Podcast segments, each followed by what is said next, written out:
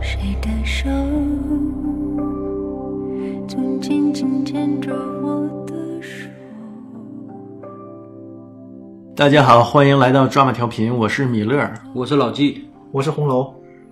今天我们来聊一聊电影《无问西东》。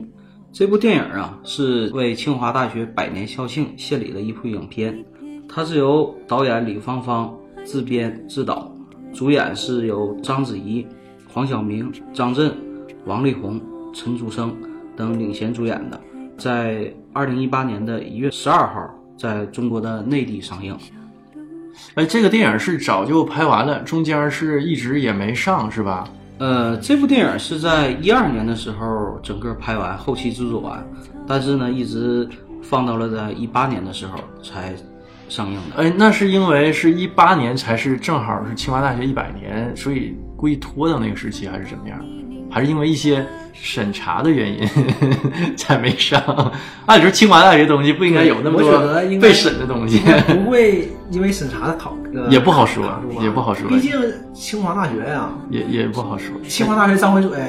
我百年校庆拍个片子，你不让我过啊？有可能是就是中间有一段文革的文革，对，嗯，网上确实有这方面的评论。呃，这个影片呢，呃，说是有一段时间被禁，但具体什么原因呢，也没有一个明确的说法。就是这个电影啊，前几天我也从头到尾看了一遍啊，挺认真的看的。被禁呢，我让我说唯一的原因就是文革，因为没有什么可值得禁的点，没有什么不能播的点。但我感觉现在关于文革的片子有很多啊，我觉得应该不至于像《芳华》这样的片子，哇，嗯，那我们就来聊一聊这部电影。首先按这个电影的这个顺序，我们先讲一讲这个第一个故事吧。第一个故事是从生活在现代，由张震饰演的张果果这个角色。啊、张果果是一个广告公司的一名总监，身处在这个高层，呃，十分的小心，时刻的提防，但是他的内心保持着一份善良。他救助了医院中刚刚出生的四胞胎，除了责任心之外，更多的呢是对生命的敬畏。在经历了商场很多的尔虞我诈之后，呃，张果果决定重新审视自我，找回初心，不再参与诸多的纷争，一心照顾这一个四胞胎的家庭。实际我看到这段故事啊，我还挺担心，就是之前有不少例子嘛，就比如说孙俪，嗯，她不资助过一个贫困大学生，贫困大学生，然后这个大学生毕业之后啊，还不停的向向孙他俪索要对索取，就比如说你给我找工作，或你借我钱怎么样的哈，人家给你的，对吧？是人家主动的，但你主动索取，这个人跟你非亲非故的，我就感觉让人很反感。然后后来因为他这样，孙俪就决定不再资助他了，然后他在媒体面前说孙俪坏话。就相当于东郭先生，明白吧？对，有点这个。呃，伤了很多真正想，呃，行善的这些人的心。这个电影里也有一段嘛，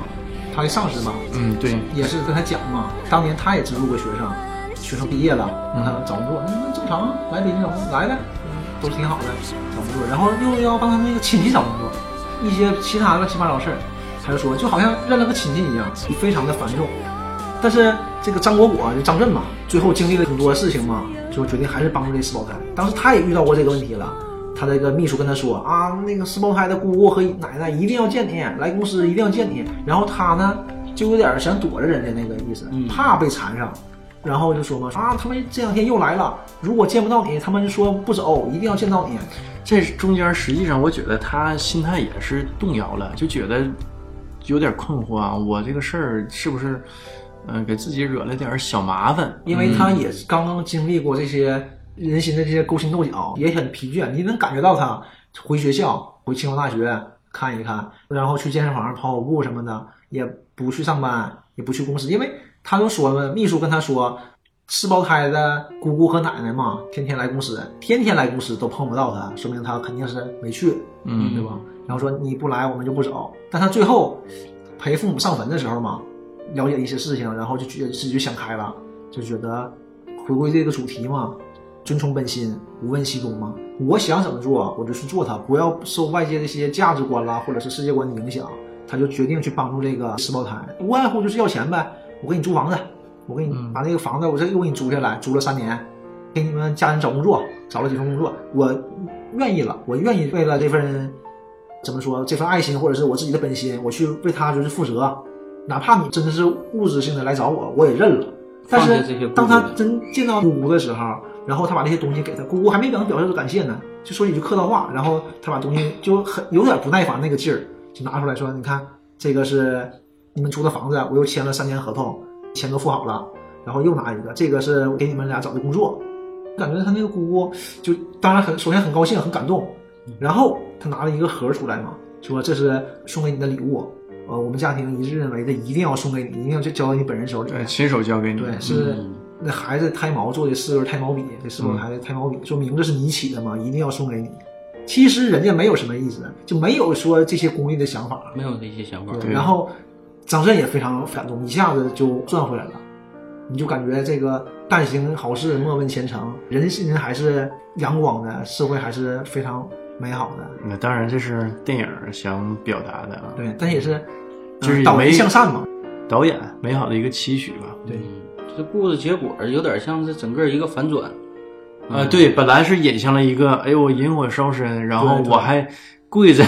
我自己接的事儿，我跪着也要完成啊。但是你你就感觉他是我认了，我没有排斥情绪，我哎对嗯愿意，愿并不意是说去我做跪着我不愿意了，我跪着我觉得很闹心，不是了，是我跪着我我也认了愿意认了，嗯对，不而而且不只是认了，就是他有点升华了那个劲儿，我可以，我可以为了他去帮助你们，作为我的负担，我愿意。但是结果呢，嗯还不是这样的，人家不用你这些东西，就是为了纯粹的感激你。 对纯粹的感激。早说呀，这给人吓得班儿都不敢上。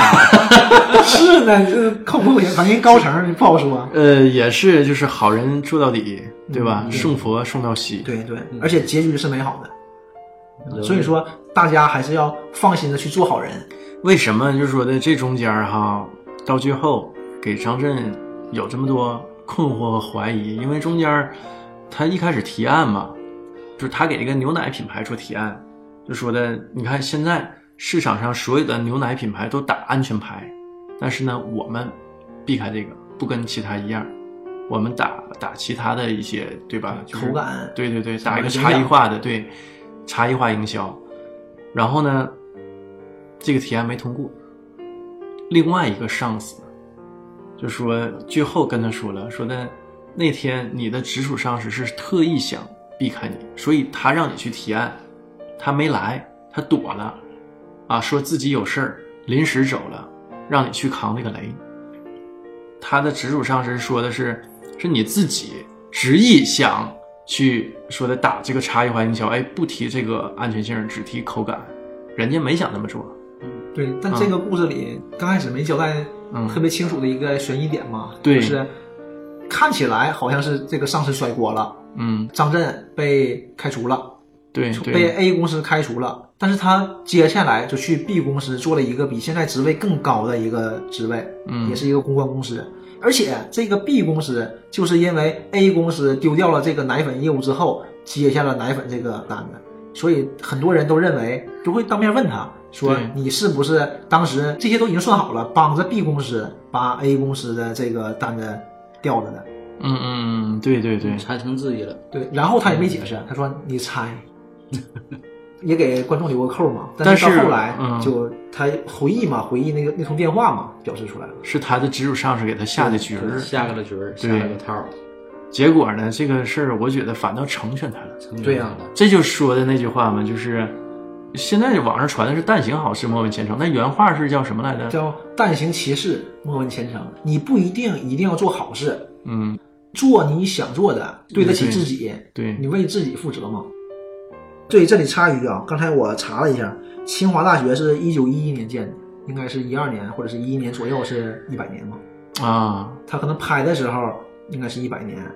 然后拍完好像就一二年了，嗯嗯，但是没上呗，可能是因为一些不知道的原因，对，中文也有没也上有可能是因为档期啦什么这些这些事儿，因为你拍的时候，你像刚开始不说在那个清华大学播的时候，嗯校内你自己看的时候是一二年左右嘛，拍完对你自己乐呵就就行了。合计但拍完是就能上映。对，当你后来上映的时候，可能就有这些经济上去了，清华大学可能也你也不太重视这些东西，毕竟对当时拍的时候，我们看的时嗯候是时候就可以了。后期可能就是另外的一些传媒公司负责市场啊了什么的，对，呃，不知道什么原因了，反正是一八年上映的。那我们再接着谈第二个故事。嗯，第二个故事是反映的是六十年代的事儿。六十年代的陈鹏，也就是这个黄晓明饰演的这个角色，他是从小就是一个品学兼优的好学生，就读于清华大学物理系高材生。这一代人呢，恰恰是有理想、有抱负，新中国正需要的人才的那个时代。陈鹏在学校呢，跟老师一起研究核武器，同时呢，还照顾跟他一样是孤儿的这个王敏佳，也就是这个章子怡饰演的这个角色。陈鹏心中是爱着王敏佳的，而王敏佳呢，却喜欢和他一起长大的李想。啊，这个李想为了自己的这个梦想，选择了去自编。王敏佳呢，性格十分直接果断，为了给成天受老婆打压的这个老师出气，写了一封威胁信，寄给了老师的老婆。却因此呢遭到了打击报复，在那个年代呢被抓去参加了批斗会儿，在批斗当中呢被打得血肉模糊，差点丢了性命。陈鹏在知道这个事儿之后，找到了他，带他躲到了一个小地方，照顾他的生活。在王敏佳人生最阴暗的时刻，是陈鹏带给了他希望和活下去的勇气。而在看到王敏佳被批斗时，选择了逃跑的理想，也明白了什么才算是真心待人。陪伴了王敏佳一段时间以后，陈鹏由于工作的需要，决定投身国家的原子弹事业。这段描述也是这个电影延迟上映的原因之一，也可能也是最主要原因。怀疑怀疑，嗯但我觉得这段恰恰是最精彩的地方。呃，对，一共四个故事嘛。嗯呃，我最爱看的一个是张震那段和就章子怡化名这段。嗯，张震那段吧，是拍出了一些就是现代感吧，就是现代跟感我们身边儿对很像嘛，能引起一些我们共鸣。完、还有他拍出了一一丁点儿的悬疑性，嗯啊，让你猜到底有反是转对，有有反转转，对，嗯而且也很感动，就那个结局很让人感动。这个故事呢，就就是文革这段故事就很残酷了，这是文革前期嘛，嗯，六几年，就是文革对刚开始那个那个时间，这段故事当中呢，我觉得应该说从这个演技上来说，可圈可点的还是章子怡饰演的王敏佳这个角色。她把这个人物的这种呃虚荣心呐、包括说这种后期在遇到批斗时的她这个迫害呀、整个的这个人物演绎的特别精彩。章子怡演技是绝对没有问题的，对，嗯这是演技是绝对没有问题的。嗯，但是吧，我就觉得啊，就是一一年拍的啊，那会儿章子怡还算是年轻，一一年还算年轻，还算是年轻，但是好像拍的这个整体感觉有些老，呃，可能当时时代背景就是那样的吧，咱也不太懂，那是个不是时不能代画的太年轻？对呀、啊普遍都是要说，全天下基本都那两个颜色，啊、一个绿啊，再就是一个蓝，嗯嗯没有这个，或者是白事，对，没不像现在这个穿着上很绚丽啊，很多彩，那个时代颜色就是很单调，而且这段故事给我的感觉，把这个时代背景反映的也特别深刻，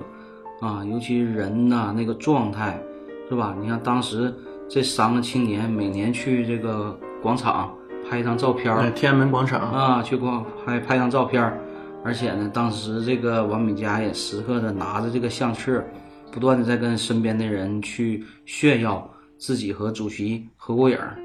这一直是挂在嘴边儿的。就是这让我想起来一个故事，就什么呢？当时范伟饰演的一个角色，啊，一个电影儿，就当时是是求求你表扬我不？呃不是那个不是啊，啊，当时好像是演一个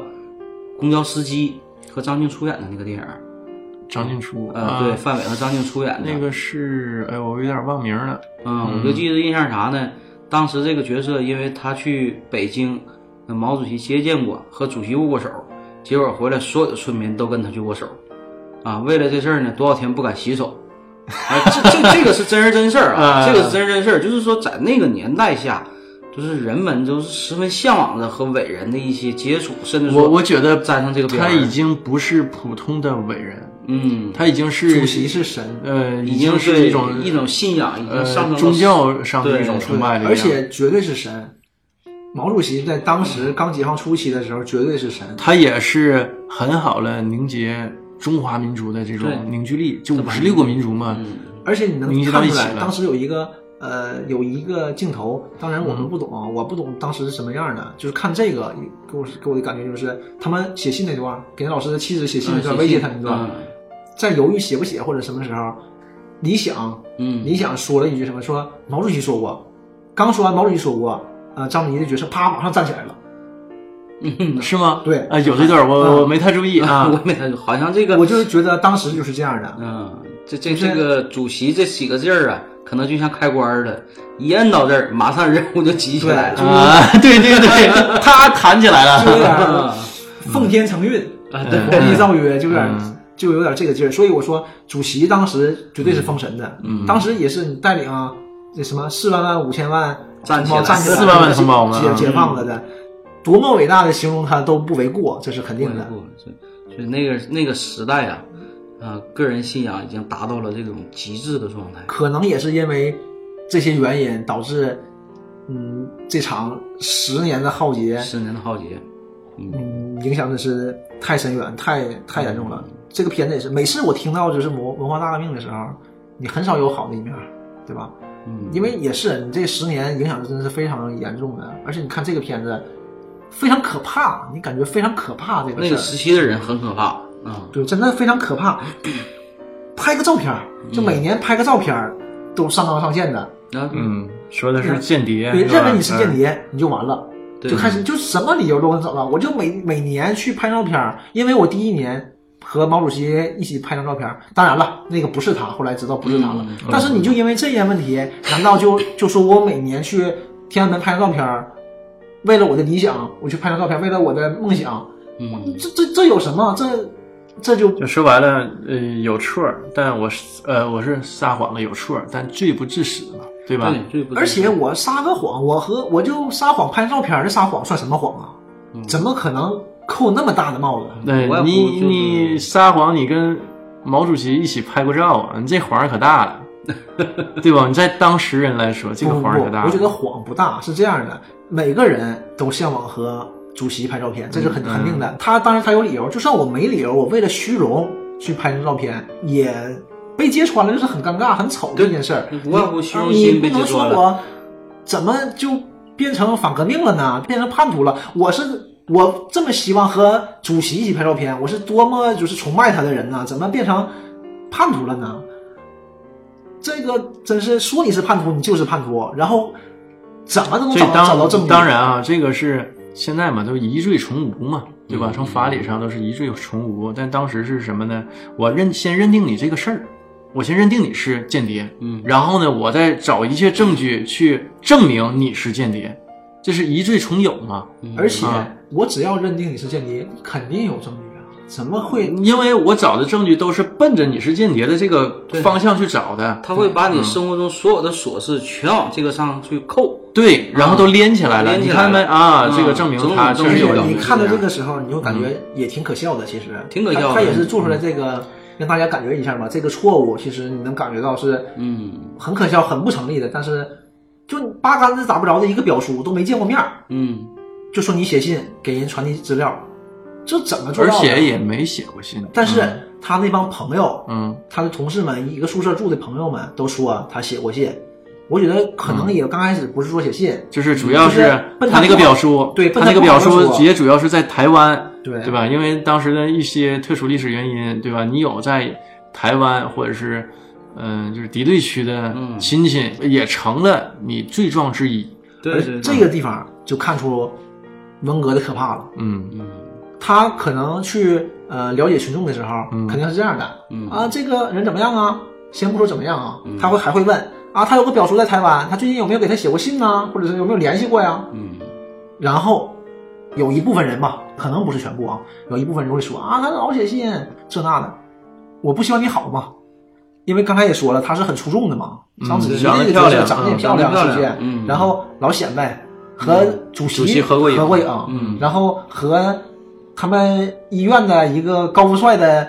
理想的角色嘛，高富帅的这种医富倒生，谈不上，因为那个年代都呃对，那当时样啊，都那对样富对没有概念嘛，呃，是就这种高帅吧，对嗯，这么一个医生，很暧昧的关系，青梅竹马，那嗯肯肯定很多人都羡慕啊，羡慕生疏嫉妒也对是呀很正常的。嗯他们有一个一个镜头不是吗？他在给人讲述照片的时候，刚洗完澡的几嗯个小姑娘过来，然后摸摸她头发，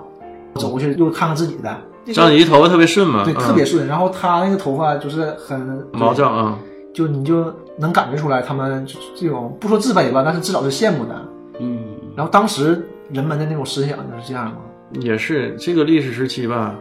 人也有一些从众心理，就是大伙儿都是那个状态，人都癫狂了嘛，对，对吧？那个时嗯期都是这样，也是受这种从众心理的影响。就《乌合之众》那本书不也说了吗？人在群体当中容易把自己的智商降为零，而且还有是嫉妒。对，呃，我不好，比如说我不好，我也见不得别人好，我要把你拉到比我更不好。或者我看你好，嗯，我不舒服，因为我很不好，已经很不舒服了。然后看你好，我也不舒服。我只要能把你拉下来，哪怕我上不去，我也很开心。 我也很开心。嗯，对，这 所是这以，个像心态人嗯说“损人不利己”嘛，有这么多话，其实没有损人不利己的，损人肯定利己，只不过是可能不是物质上的。嗯，心理状态上，对嗯，嗯，当时人心被这个社会弄得真是特别畸形。当时批斗他的时候，哎呦，这是我印象特别深，就是这面是呃批斗章子怡，然后隔壁的户外嘛，就是中嗯嗯间嗯搭了个呃帘子是什么的啊嗯隔断啊隔断，然后隔壁就是表扬理想要去支边这边嗯对啊这，边然后开了一个欢送大会、表扬大会，嗯对，对就觉得是支边也是当时大伙儿都争取是支支边嘛，对，首就是先争着是去支边，就觉得这是特别光荣的一件事首。先支边很苦，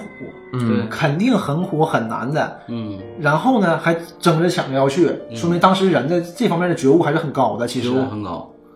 嗯，而且把这两个场景放在了一起，这也是一个对比。对嗯你这个青年男女感情纠葛，而且写这封信的时候，理想也是参与了的，嗯，但后来三个人都有参与。嗯呃问那理有想那个参没参与，黄晓明没参与，黄晓明不知道，嗯啊没告黄晓明吗？他们就说嘛，说不能告诉他，如果告诉他呢，他是不会同意的。啊，而且我说呀，呃，也问李想，这你参没参与过写这封信的事儿？因为没这问他个，问谁参与过的时候，嗯嗯理想在场。啊对对其实对理想要是站出来给他证明这个事儿，这事儿整个都不会发生的。就不成立了。对，嗯、但是你俩这个可能会记过，嗯理想板上钉钉，不能去指点了，这个荣誉就没有了。对，是肯定的。嗯，在抉择的时候 选对择他了沉默。嗯他退缩了，但是他这个退缩给章子怡带来的影响嗯后患无穷。是一生的，嗯一生的啊，包括也就是命好没死了，嗯，命好没私了。对吗？但是最后这个结尾没没表示嘛，最后章子怡去找黄晓明没表示，不会是一个好结尾的。跟着火车道往沙漠里走，嗯你一个人，而嗯且对面是没有人的，没有人黄晓明已经回来了，对，这个也是挺挺悲惨的，整个故事都是那帮人因为嗯教师妻子的诬告，就说他呃和这个老师啊有不正常关系，不正常关系其实根本就没有。根本就没有这个对妻子也是知道的，但是因为她心理畸形嘛，因为她的丈夫跟她不好，嗯她心理畸形就是诬告你。哎，就是我就觉得这个电影到这儿结构上就有点问题，就是他表述这个章子怡、黄晓明他们这老师跟妻子呃感情不好，就后面没用上嘛，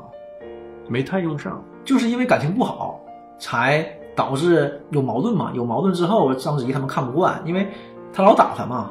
这个女的老打男的，章子怡他们看不惯，才写信的嘛。然后这妻子一下就崩了，因为平时这个婚姻生活实在是太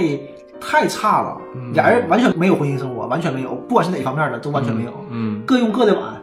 这个描述也挺细致的，对你把我杯打了，我拿碗喝，拿饭盒喝啊，，你拿我你把我饭盒打了，我拿嗯呃不是你拿拿把我碗碗打了了，我拿饭盒拿嗯嗯喝，我也不会用你的碗。嗯不用你的杯子，不用你的碗。其实这段情节安排，我觉得也是很精彩的一个地方啊，就是描述这个教师这一家，呃，这两口人这个生活的这个状态。其实我们通过很多这个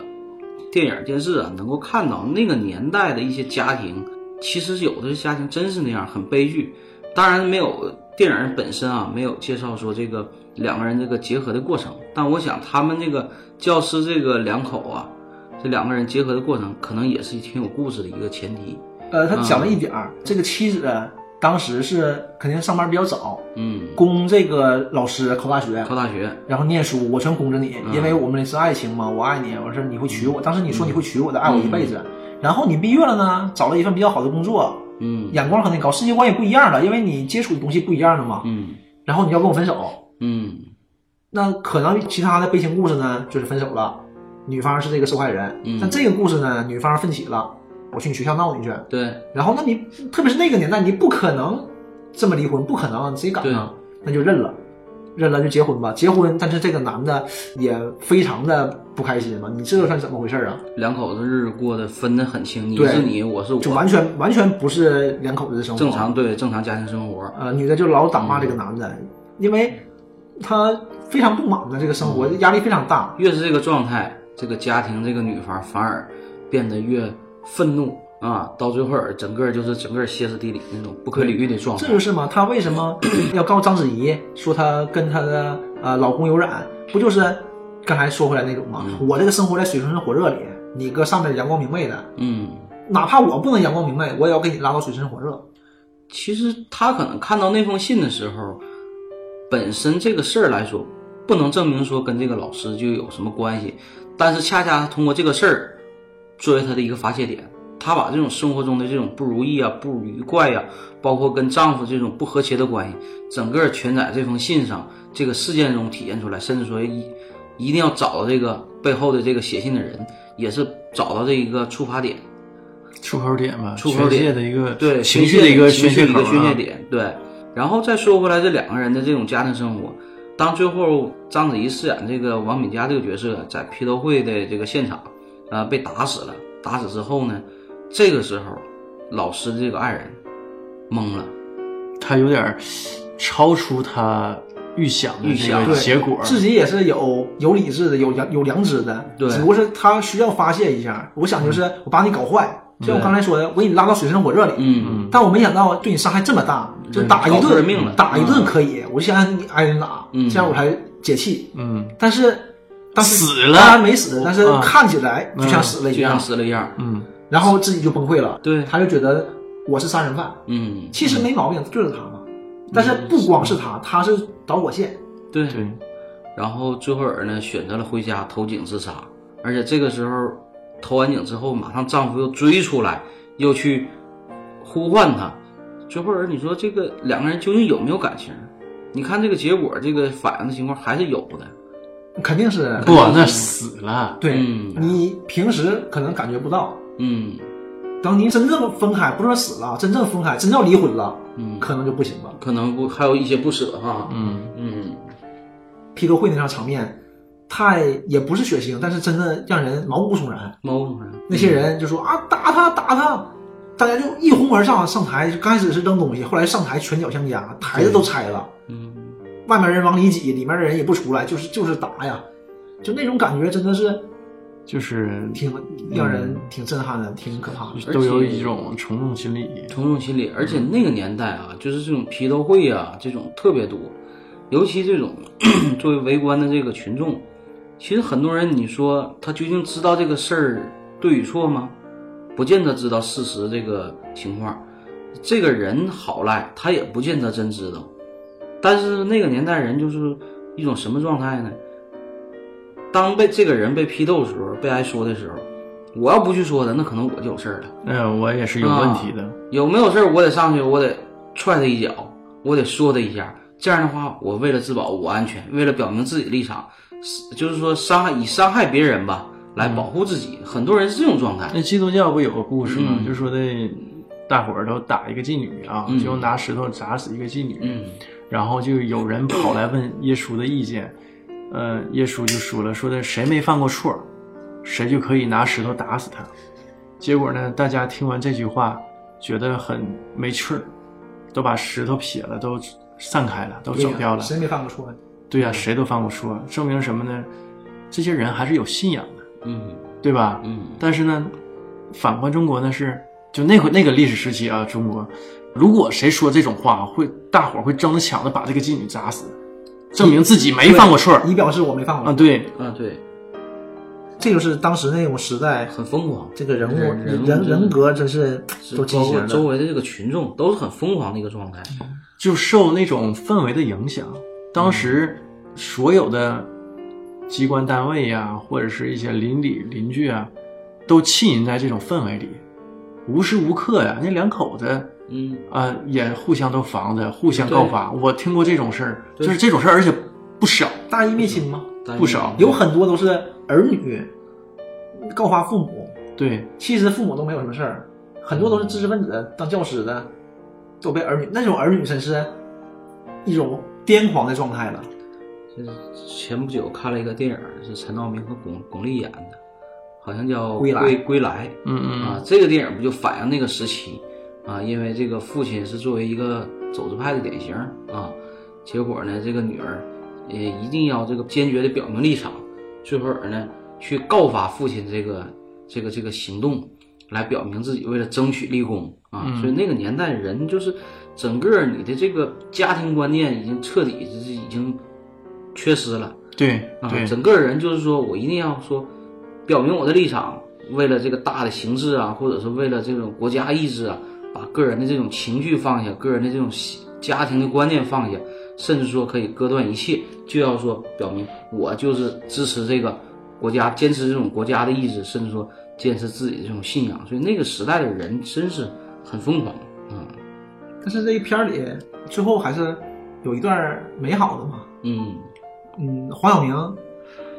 说是第六感预感到要发生问题，嗯，要发问题，及时大赶回来大老远的从嗯大西北嗯很远的地方，咱咱不知道是哪儿，可能不是酒泉那边，可能不是还没坐那个核武器呢嘛，但是也是坐火车啊，赶回来，就感觉可能有问题。正好赶上大晴天，忽然间就阴云密布，下起大雨，也表示出来章子怡有多冤，可能也有这个一部分。有这个大家都散了，然后他正好他赶回来，看到这一幕，一片狼藉，章子怡躺在地上死去的样子，非常的悲苦。然后他把章子怡抱走，去给他挖那个坟墓嘛。啊，坟墓挖完了，眼看要给他放进去的时候，章子怡醒了。就被雨叫醒了，对，当时黄晓明那种感觉，就抱着他那种痛哭，然后立了个假坟走了，带他去他那是南方的什么地方不知道，那种话咱也听不太懂，反正是个小村庄嘛，躲躲起来了，应该是重庆那边吧，嗯一个小村。庄，然后给他带到那儿，他就说过两天我就要走了，嗯，我肯定得回研究所啊，而且去哪儿还不一定，嗯说你就在这儿吧。然后章子怡就蒙着头纱嘛，肯定脸打得很不成样子。就是说，如果我还是原来那个长相的话，我就跟你一起走了，你去哪儿我就去哪儿。说但现在不行了，嗯，黄晓明就表示的没关系啊，就说当时很震惊啊，这也算是一种表白嘛，对吧？对，黄晓明很震惊，说我根本不在乎你长什么样子，就我爱的是你嘛。而且这个电影的安排呀，也特意把这个章子怡饰演的这个角色呀，彻底给脸给打破了，给毁容了。对，眼睛是什么就是反映，也是说那个年代把一些美好的事物全都给破坏了，对嗯，有这个意向，有这个嗯意向。但是啊这段儿，嗯我看到这段时，我马上就想到那个《新龙门客栈》里，嗯，梁家辉啊，都说乱世磨损儿女情，其实乱世儿女情更深。当时我一下就想到这句话，那个感觉还是有美好的东西能够留下来很。真诚的一部分对留下了啊。接下来我们聊第三故事，第三故事在一九三八年，呃，西安西南联大时期，王力宏饰演的沈光耀这个角色，沈光耀是一个能文能武的一个富家子弟，啊，现在话讲我们叫高富帅，同时呢也是德才兼备。呃，沈光耀远赴西南联大求学，此刻国家正在这种危难关头，这电影里也是爆出一句话：整个华北容不下一张课桌。在这个战乱时期，沈光耀违抗了自己的母亲，毅然决然的弃笔从军，参加了飞虎队。每隔一段时间呢，他就会送一些食物给家乡的贫苦的孩子，啊，因此呢，也被孩子们称为带来好吃的晃晃。在一次战斗中，他和战友，呃，与日本空军进行了对抗。看到战友的飞机被击落，沈光耀用尽全力击落了敌机，之后驾驶自己的飞机冲向了敌机，与敌方同归于尽。就是最后他驾着自己飞机啊，就是冲向日本那个应该是舰队吧，有有时候就是母舰应该是，然后还是感觉挺燃。我想起那个美国有部电影科幻片儿《独立独立日日》啊，嗯，我一就下是有子那是个，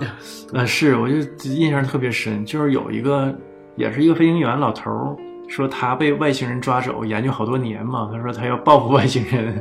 对，就是这样的，他嗯是真被抓走过，但是大家都不信嘛。对，一开始大家都不信，完后来他有机会驾驶这个战斗机跟外星人作战嘛，没有弹药了，没有导弹了嘛，他的好像弹夹飞机上的那个导弹被卡住了啊、嗯然后他驾驶他那个战斗机就冲向外星人的宇宙飞船，我还是有那种感觉，就特别激动啊，就觉得这是人为了自己的理想也好啊，为了自己抱负，对对自己的价值观，对价值观，杀身成仁了嘛，真是这样，挺伟大的其实。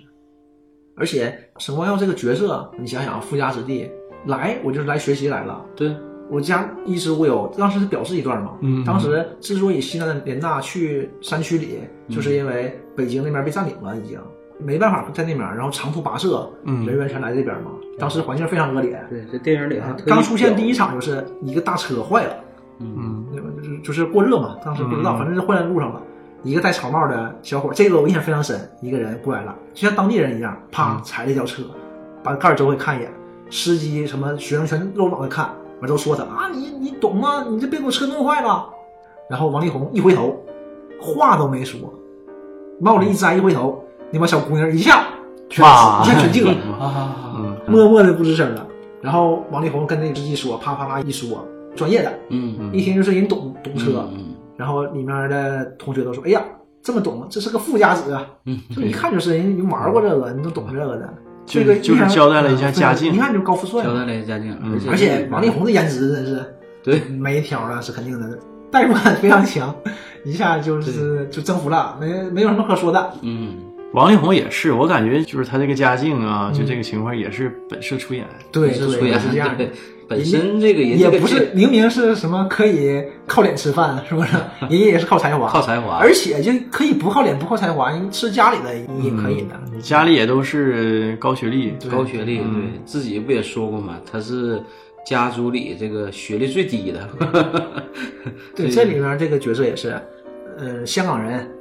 来到大陆，可能去北京、嗯求学，然后都搬过来，那我也跟着搬过来。他的母亲还来找过他，对，你应该找回那意思让你回家，或者说你不能当兵，反正至少的。嗯，他刚开始要当兵嘛，我写封信回家，嗯家里人一下就懵了。他母亲肯定也是那种大户人家的这种祖母，而且来了你也能看出来，完全不一样，完全不一样那种谈吐啦，那种气质完全不一样。那派头嗯的，，这么老远也来，我带一堆吃的给分给朋友们、什么嗯对嗯同学们，跟他说你可以不回来，对吧？你可以学习或者是在这边工作什么，但我们只希望你平平安安的，不希望你当兵。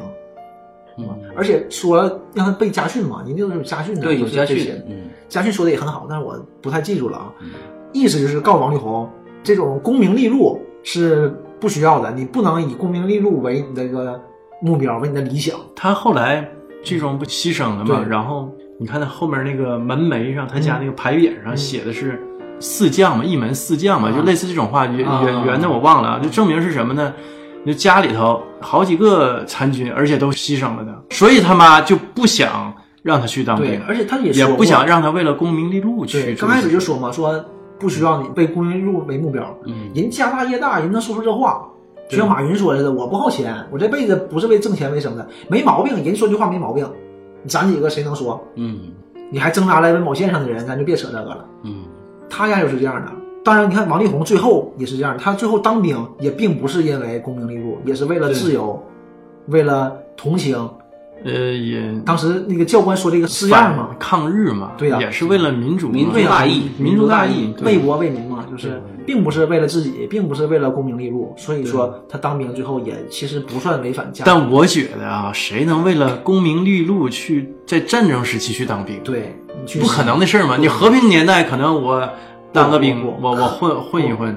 你分什么样人？他这样人是这样的，有很多挣扎在生死线上的，像长征就有很多人去长征，就是因为能吃上饭。有口饭吃，对，当时已经在生存挣扎了，他们当然可以去当兵。但我觉得那种是另外一种情况，在哪儿呢？我不去吧，我可能就饿死了；我对去呀呢，可能还能活。对，就是这样有很多就是说的这种吃不下饭，就没处吃饭的人啊，嗯，参加长征，然后最终革命取得胜利，人也混一元老。那两说，啊他也做出贡献了呀，对吧？对对人家可能也很厉害，嗯但我觉得吧，就是可能目的倒不是因为有多高崇高的，但当然啊，他可能在呃参加完这个长征或者是在战斗当中思想也就转变了也思想也转变，对，这是真的，我这个嗯这倒不是开玩笑，这肯定但是他肯定是最这样初来就是说参军呐、或者是说参加长征，目的我就是有口饱饭吃，为了对呀生存，仅仅是为了对汉很大一部分人都是这样的。但是。我有在有饱饭的基础上，我的思想就转变了，对我有更高的追求了，有更高的追求慢慢的，我接触也多了，我也受到的教育也多了，对不对？我也懂得为了人民、为了国家去努力、去奋斗，为了自由、为了平等，什么三民主义 呢？对，但是大概就是这个意思嘛。王力宏就是这样的嘛。那我无所谓啊，嗯我不当兵，我退回去，香港是安全的呀、对嗯香港也被占领嗯了。对，那占领了是归占领了嘛，我生死是没问题，我出国，有之前我出国、嗯留学，对这都不是事儿，对人家来说，但是毅然决然的选择了参加抗战，，投笔从 戎民族大义，对， 典型的抗日时期的英雄形象。他嗯妈给他炖的那个莲子汤，刚开始我一想为什么会有这个镜头，为什么要做这个银耳莲子嗯汤？后来他那两个朋友是什么姓林呢？啊什么大林小林，嗯，嗯他俩去给他妈说这个事儿的时候，跟那王力宏他妈呃告诉一声嘛，报哎伤对，吗？儿子没了就，报然销后他们两个也穿着军装了，就是我们也要去战斗了。啊嗯嗯国母，你不想让我们去参加战斗，不想让我们这代学生去参加战斗，但是必须参加战斗，因为华北已经容不下一张安静的书桌了。嗯当时就说就点题了嘛，这个不也是幺二九运动，嗯，呃，清华大学的救国社提出来的一种喊出这么一个口一号个口号：华北已经容不下一张安国静难的书当头桌了啊。，然后他母亲就说：“喝口水再走吧。” 当时让我想起了小品，喝了这杯水吧，就有点有点这个哎感冯觉。巩演那对个，，然后他拿出来的时候，就是两杯嗯汤里边也是这种银耳莲子汤，又有种继承了他儿子的这种一致一致，就用这种想法。他俩就是退了一步，给他妈磕了个头嘛。嗯，也是代表着对儿子对啊对向母两亲边都是最后的这一种个这这种个这种告想法别嗯啊。而且这段故事当中，呃，给我印象很深的一段是，在这个上课这段时间，当时这个西南联大啊，这个周围的环境非常恶劣艰苦，当时正好赶上下雨天，讲课的这个教授啊，试图几次提高自己的声音呐、吸引同学的注意力啊，都是很无奈。最后在黑板上写下两个字儿“听雨”，然后整个教室呢全安静下来了。当这个电影演到这儿的时候，瞬间给我的感觉就是这种冲击力是很大的，很大的，嗯对，突然间就是那种嘈杂呀，啊、这种声音呢，瞬间全停止了。对，因为雨太大了，掩盖过了讲课的声儿，对对然后对人声根本盖不过雨声，嗯，对，当时是讲什么根本听不着，很徒不着劳啊对。当时是之前盖房子嘛，嗯因为他们刚迁徙过来盖房子，嗯，铁皮的茅草的。当时找的校长就说，铁皮的房子盖不完，第一材料不够，第二太费人人工了。嗯，但是校长也说，一定要马上就到雨季了，你茅草都不行，一定要赶紧把铁皮的普及下来，嗯至少安全呐。然后就表示他们在铁皮的房子里就是学习嘛。嗯，那个大雨打在铁皮上那个声音真是太响了，很响，非常嘈杂，你就感觉环境非常嘈杂。然后教授在前面讲物理，嗯一听就是物理嘛，咱也听不太懂 Q 啦、静电啦什么这那的。嗯然后底下人都很认真的听，但是根本听不清，底下人就会有交头接耳的问：“哎，刚才讲什么？你听清了吗？”哎，我没听清。我教授呢，再提高分贝，再大点声，还能听清一点儿。然后教授走出去了，后面一下听不见了，那根本听不见。大家想办法听也听不见。教授想一想，就在黑板上写了写四个字儿：“嗯静坐听雨。啊，静坐听雨，一下子画面就变了，嗯就变成没有人说话，也不上课，就变成听雨了。这个时候，这个嘈杂的声音就不嘈杂了，你就变成一种很美妙的旋律了，对，因为你视角变了。嗯我觉得这个寓意也挺好的。当你有一件事儿，你解决不了，对你执着的去办一件事儿是很正常的，遇到嗯困难了要克服它，这个是对的。但是当你遇到这种你无法克服的困难了，你也不能就是那叫什么不撞南墙不回头啊。那对撞上了咱回头呗，撞上了还不回头，那你磕破了也不行啊。嗯当你放下它去做另外一件事儿，你换个角度去看这个事情的时候，可能就完全不一样了。完全不一样了。他静若听雨，当时场面一下就变了，一下旋律整个节奏也慢了，嗯，还是那个雨声，但你听起来就完全不一样不了一。样了。你就只是听雨。这个时候，王力宏把窗户推开了嘛，雨声更大，但是不是打在铁皮上的声音，是打在地上那种声音，这种细雨的声音一下进来，镜头视角一下推出去，看在远处那些场景，一下就变得很美，很美，画画面瞬间对，美一起来下了子这个风格就变了。当时真的是嗯，挺有感触的，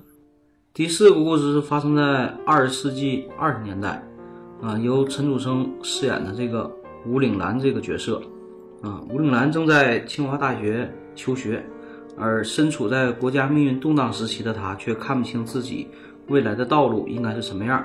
在这个时期呢，正逢泰戈尔来到清华大学进行访问，当泰戈尔在学校进行演讲的时候，这样的场景深深的震撼了吴岭澜，也帮助他确定了自己的目标，清晰了自己的方向。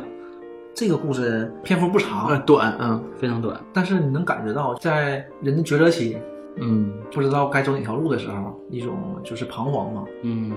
第一个镜头就是在下雪天吧，嗯他们往下外雪走天去看榜放榜嘛，嗯，看成绩单嗯哎啊，成绩表是还是超译啊，他们叫好像是超译写的，就是 A 级以上嘛，对对对好，像叫超译。啊，还不是分儿，对，对他们不是有分嘛，超译嗯物理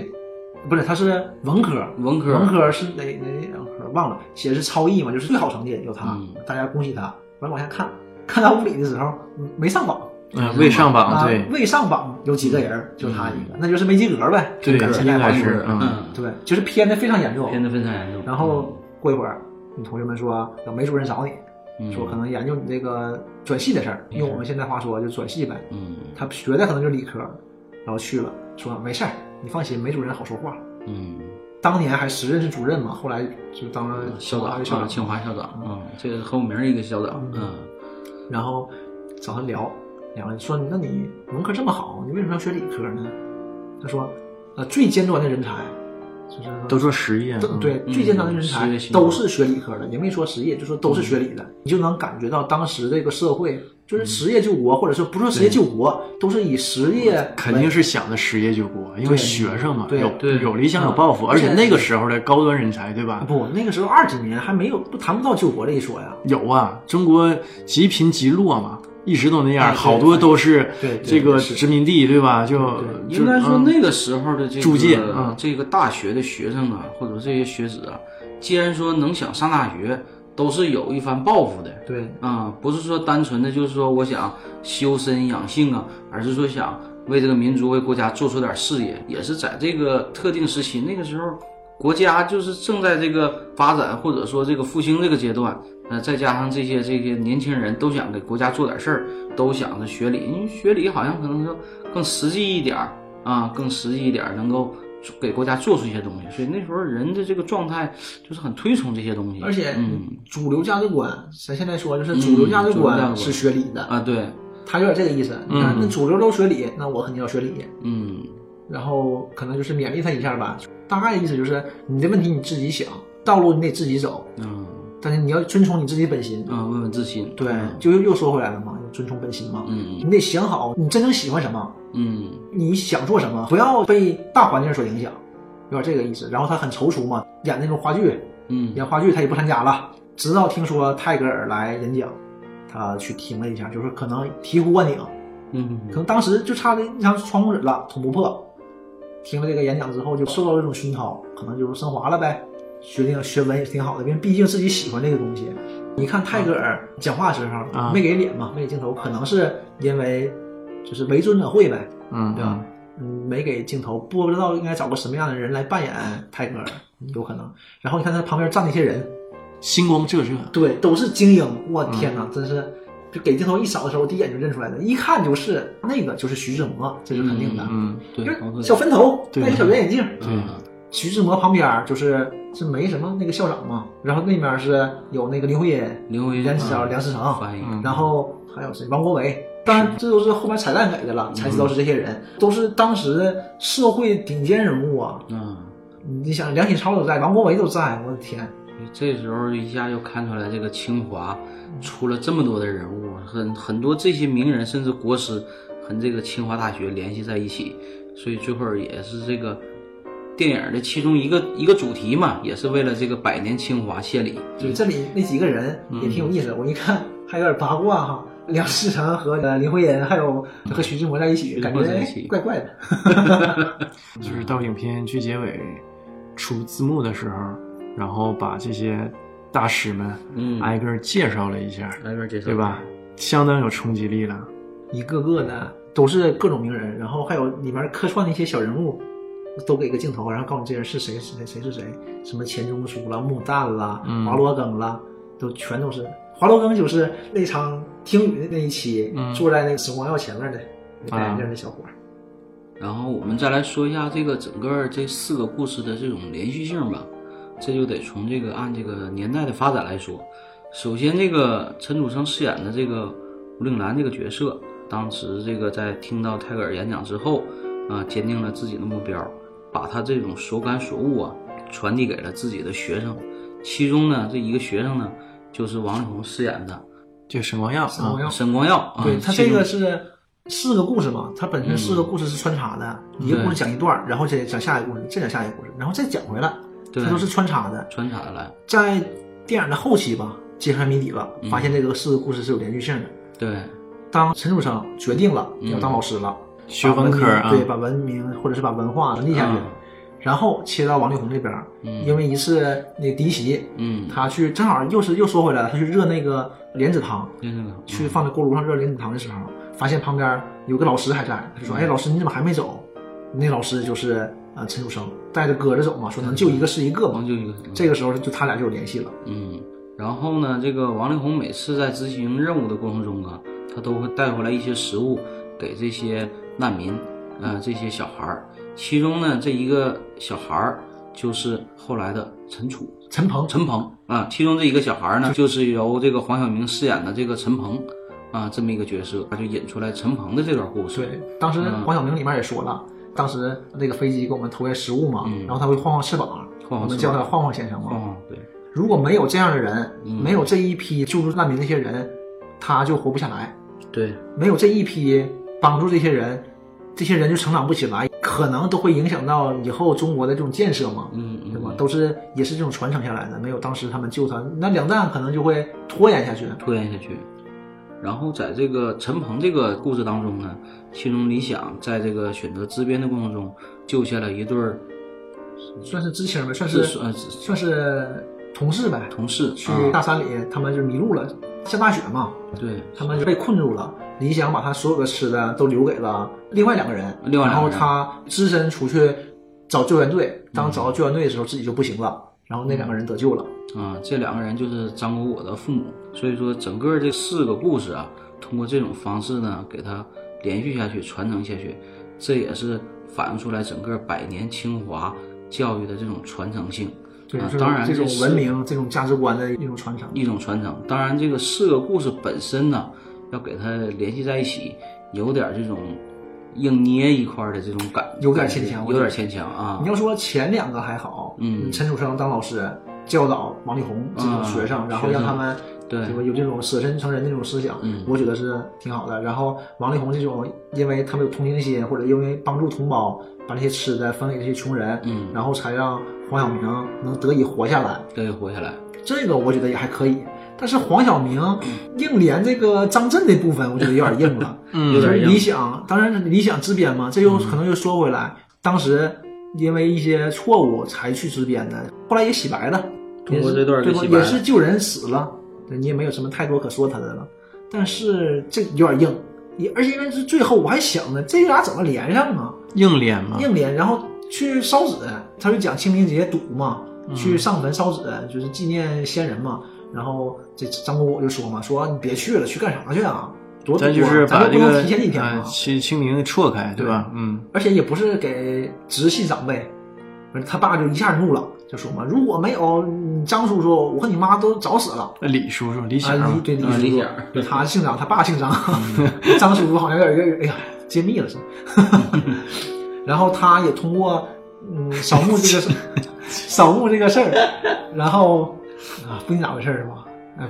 多了多了啊，嗯因为扫墓这个事儿了解了一下这些这些事情，这最最后这一个太硬了，但是最后反正这个收尾还是挺好的但。收尾还挺好的。嗯然后特意提一下，说一下这个电影的这个片名吧。呃，问西东这个出处啊，呃，来源于清华大学的这个校歌“立言立德，不问西东”，这也是通过这个片名呢，最后给一个扣题。最后我们再来简单说两句这个导演吧。这个导演是李芳芳啊、是一个七六年出生的一个导演，哦，不大呀，不大啊，也嗯也其实也不小了，主要还是我们大了，这 个但当时也不大，当时也不大一一，年拍的嗯嘛，十年前呗，嗯没到十年，嗯啊，就算是八年前、九年前、嗯九年前，八年前。嗯，嗯，这啊个也三十来岁儿，三十来岁担当这么一个百年电影的这个这个主题的一个制作哈。这个导演本身也算是一个才女啊，也就是我们这个八零后年代啊，就是我们自的编自导肯定已嗯经挺厉害了。就是我们八零后这个年代，就是说在我们这个青春时期，流行一本散文集叫《十七岁不哭》嗯啊，我还看过这个连续剧呢，这个《十七岁不哭》的这个作者就是李芳芳。嗯，不知道连续剧是不是跟那个改编？嗯，而且这个他既是这个这个这个散文的《这十七岁不哭》的作者，同时还是这个同名电视剧的《十七岁不哭》的编剧，啊，果然是啊，而且是而且是在九四年出版的散文集，九八年这个出的电视剧。你想想，这个七六年出生，九四年、九八年，这二十多岁，二十多岁就对，我参与记了得我这刚方看面前的刚上初中嘛，对，看那个时这候我们实也习不大剧啊、所以本身这个导演呢也是一个才女。这个电影看完以后还是挺不错的。刚开始跟我想的不一样，刚开始你们说要聊这个的时候，那得看一下吧，我还以为就是典型的那种文艺片儿，但其实一看完还是挺好的。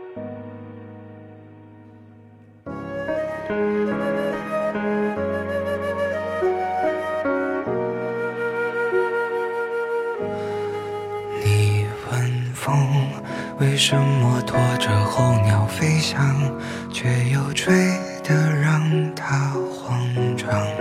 你问雨为什么滋养万物生长，却也湿透它的衣裳？你问他为什么亲吻他的伤疤，却又不能带他回家？你问我为什么还是不敢放下，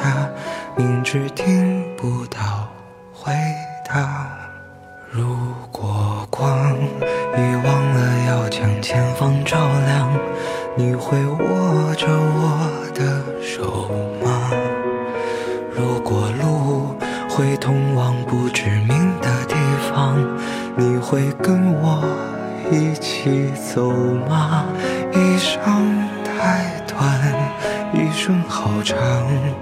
我们哭着醒来，又哭着遗忘。幸好啊，你的手曾落在我肩膀。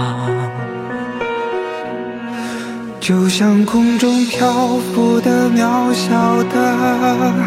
某个尘土，它到底为什么为什么不肯停住？直到乌云散去。风雨落幕，它会带你找到光的来处。就像手边落满了灰尘的某一本书，它可曾单薄地承载了谁的酸楚？尽管岁月无声，留下迟暮，它会让你想起你的归途。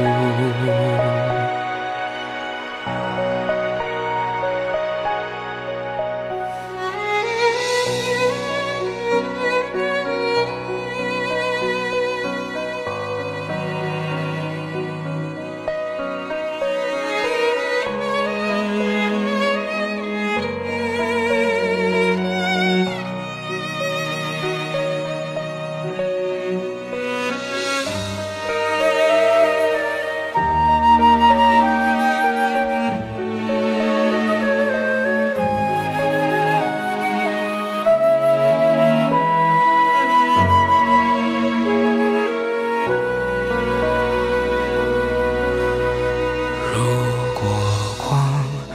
忘了要将前方照亮，你会握着我的手吗？如果路会通往